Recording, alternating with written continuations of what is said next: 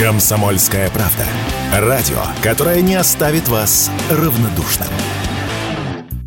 В России вырос рынок подержанных автомобилей. В 2023 году он составил более 5,5 миллионов штук, превысив объемы ковидного 2020 года. В лидеры рынка, как и во время пандемии, вышел Ford Focus. В последний раз эта модель была в топе продаж в 2014 году.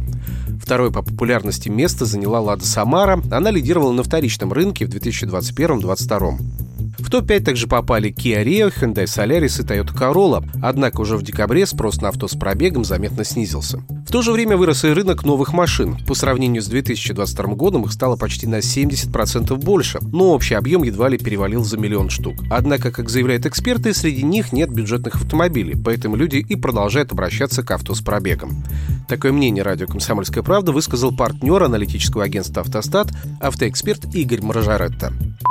Связано с тем, что сейчас на рынке очень сильно не хватает именно бюджетных машин. Сейчас бюджетные автомобили предлагают только АвтоВАЗ. Ту же самую Гранту, Весту, которая только что вернулась на конвейер. В общем, и все. Из бюджетных машин сейчас нету ничего нового. Нельзя купить ни Рио, ни Hyundai, ни Volkswagen Polo, ни Renault Logan, потому что раньше составляла львиную долю продаж. Этих машин на рынке нет, а они ну, людям нужны.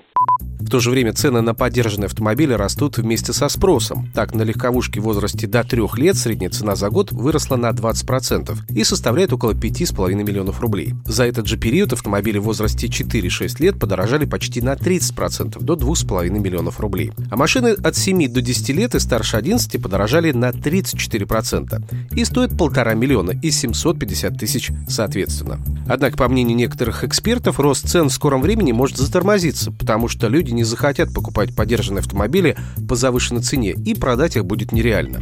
Такое мнение радио «Комсомольская правда» высказал автоэксперт Андрей Ломанов. На рынке есть некий дефицит автомобилей, потому что у нас представлен только автомобиль китайского производства, да, и наш. И никаких прогнозов делать невозможно, потому что мы видим, э, как скачет курс рубля, и понятно, что следующая партия автомобилей из Китая будет стоить э, дороже. Ценник будет все равно лезть вверх. У него есть некий определенный предел, да, предел не самой цены, а предел понимания покупателя, когда он уже не будет брать автомобиль. Будут постепенно пересаживаться на общественный транспорт и каршеринг, и мы, наконец, придем к этому прекрасному пониманию, что автомобиль – это не средство передвижения, а роскошь.